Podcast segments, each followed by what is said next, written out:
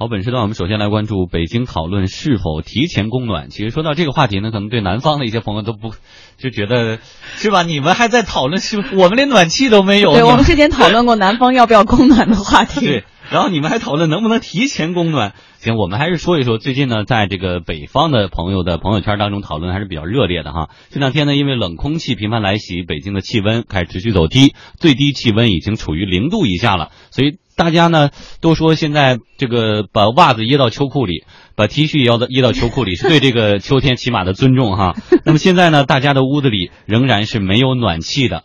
真的受不了，是需要开空调来取取暖的。对，我们来看一下北京市气象部门预计，从十月三十一号到十一月十五号之间啊，北京平原地区有三次的冷空气活动，分别呢出现在十月三十一号和十一月一日两天哈，也就是今天了，还有十一月七号、十一月十三日前后。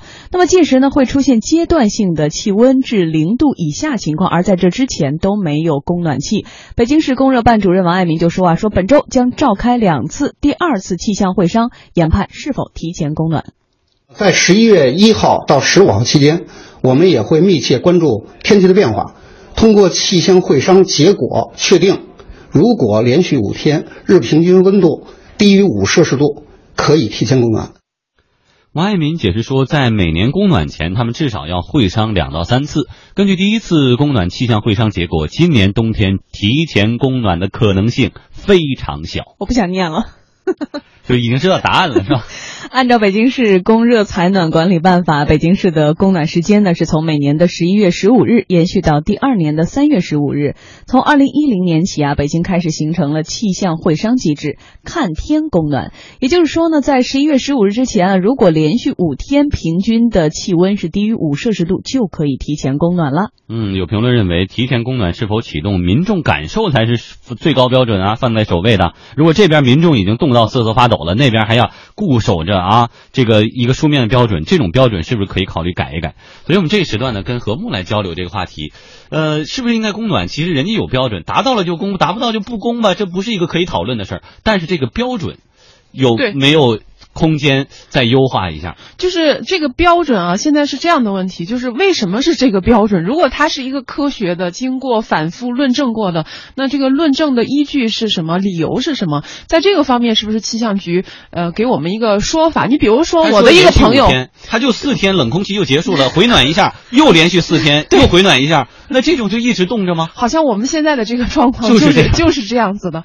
但是我的一个朋友，他其实是说，如果我们考虑到另外一种情况，就是我们在北方这个供暖的公司，它所能够达到的，就是这个供暖的最低标准是什么？就是室内温度不应该低于十六度到十八度，对吧？就是有的地方是十八度，有的地方是十六度，但基本上都是在这个数值区间。但是，就是只要保证说在这个数值当中，你的这个供暖就算符合质量，对吧？那那那那现在就问题就。来了，那如果你供暖的时候都应该说不应该低于十六度到十八度，那为什么不采取这个标准，而是我们现在这个标准呢？就是这里面的这个依据是什么呢？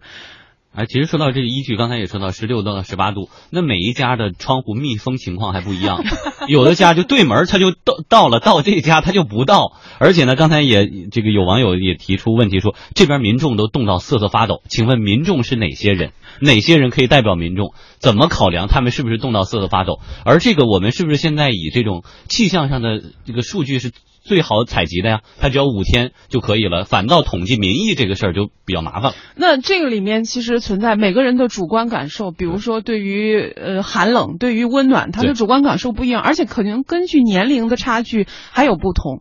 你比如说，如果是年老的老人，还有幼儿什么的，那他们其实这个。抗御这个疾病或者抗御寒冷的能力比较低，那他们就对寒冷就会格外敏感。所以我觉得这里头存在一个问题。我们现在整个的供暖是一个规模化的成片制的这样子的供暖的方式，但是我们每一个人呢，其实对于寒冷的感知又是极其个体化，也极其是具体化的。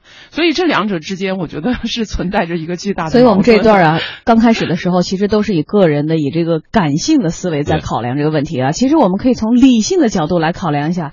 这个开工没有回头箭啊。那过两天来了一股暖流，一下十多度了，可是我们已经开始供暖了，而且可不下来。可能啊，大家会有这样的感觉，每次供暖开始的时候，可能北京啊或北方的天气哈、会有更大的，因为这个煤炭煤炭的排放哈、会有更大的影响。另外一点，其实供暖政府是有补贴的，所以会不会形成更大的财政负担呢？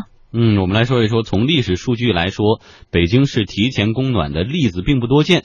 有专家认为，是否提前供暖考虑很多因素啊，比如技术层面，因为北京已经大范围的采取集中供暖，系统越大，惰性就越大。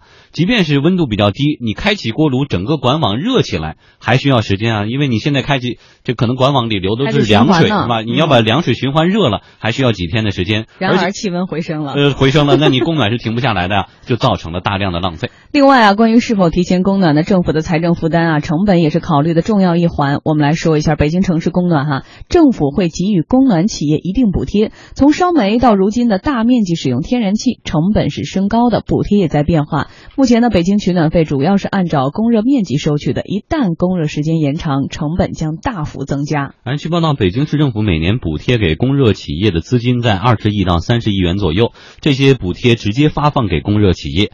北京市供热办介绍，北京对提前供暖补贴的费用是供热总面积乘以每平方米的补贴标准乘以提前供暖的天数，等于政府补贴的费用。对，听着呢，好像是说每平米多少钱多少钱，那能能够有多少？那我们来说一下哈，虽然提前供暖并不多见，但是呢也见过。零九年，北京市呢因为遭遇到了极端天气，曾经提前供暖了。当时啊，对提前供暖企业的补贴按照每平方米零点四一元四毛一的标准发放的。二零一五年冬天的时候，北京居民的供热面积是五点七亿平方米计算哈，如果提前十五天供暖。零九年每平米四毛一这样的补贴标准，政府全额补贴，在常规的补助供热企业二十亿元的基础上，要再负担三十五亿元。中国能源网首席信息官韩小平说，目前供暖的收费都是按照家庭面积来收，如果改为按热量收费，完全可以实现提前供暖。但一方面，我们的供热系统不支持按热量收费；另外一方面，供热公司也更喜欢按家庭面积来收费的方式。其实呢，说句实在的啊，我们北京市呢早就在推动叫做按热量计量。如果按热量计量的话，你就完全可以提前供暖。但是由于这个按热量计量呢，其实呢使热力公司呢受到了比较大的影响。因为呢，现在我们按平米计量，那么按平米计量，每栋楼的情况也不一样。然后呢，它加权平均以后呢，最后呢，我给你一个这样一个价格，比如天然气，我一平米收你三十块钱。你说它里到底是需要多少能源呢？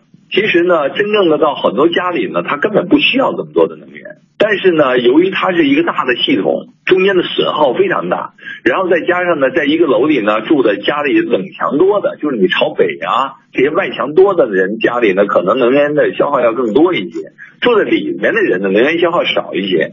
然后呢，还有呢，不同的建筑保温情况是不一样的。比如我们现在按照北京现在要求新盖的房子，那么居民住宅的保温呢，至少要达到百分之六十五以上，甚至达到百分之七十五以上。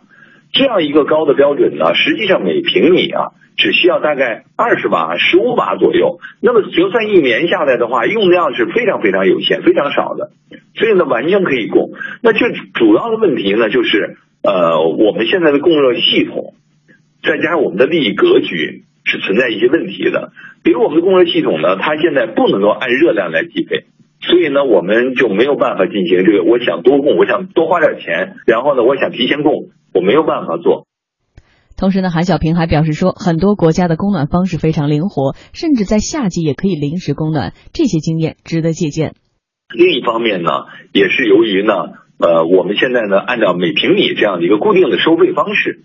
那么这些公司呢，当然在一个固定的收费方式里头，一个平米固定三十块钱的情况下，我供的越少，我利润越高。所以它又是一些企业在经营，那么就导致了今天的问题。这个问题呢，要解决，它是个长期的，但是必须要下决心解决的一个问题。就是在很多国家呢，它的供热呢都是实时的，比如在丹麦啊这样的一些国家，夏天都可能给你来提供供热。就是说呢，如果突然这一天特别突然冷了，我也可以把我的暖气打开，那我只是按热量来支付我的热费而而已。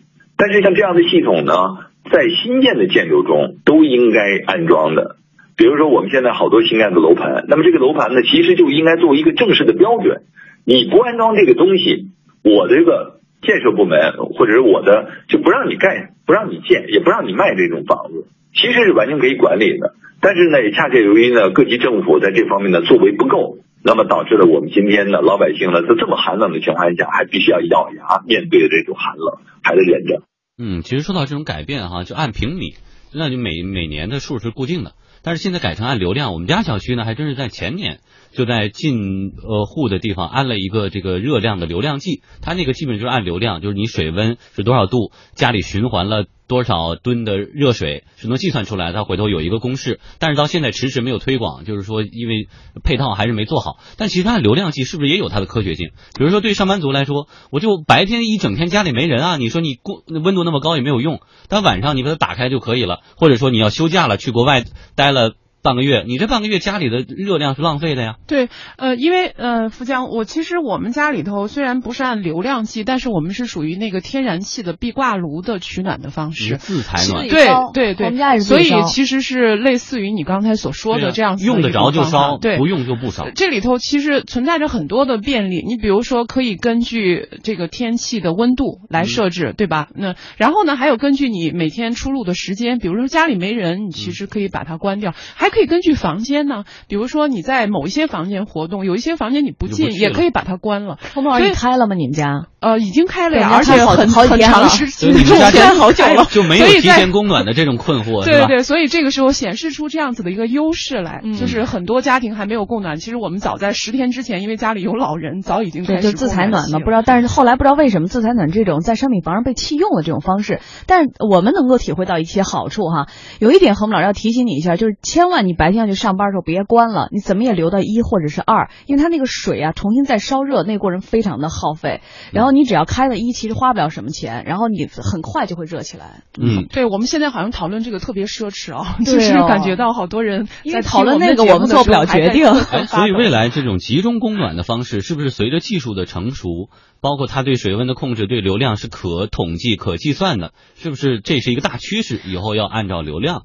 多用就多交，少用少交。对，呃，这个里头就像刚才我们的被采访对象所说的，它确实是一个系统的、长期的工程。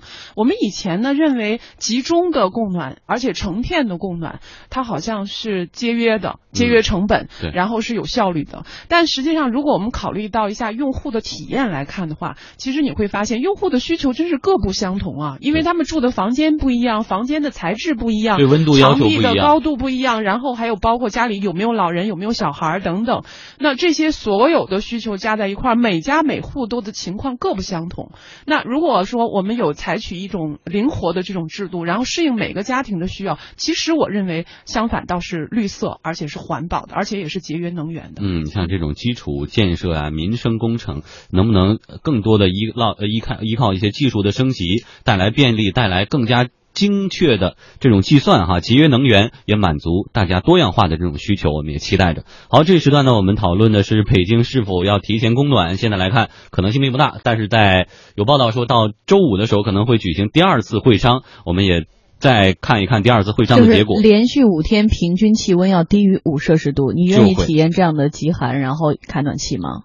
就怕体验了四天，它就回升了。就怕体验了四天，它就回升了，然后它就不供暖了呀。好，我们还是期待这个会商的结果哈。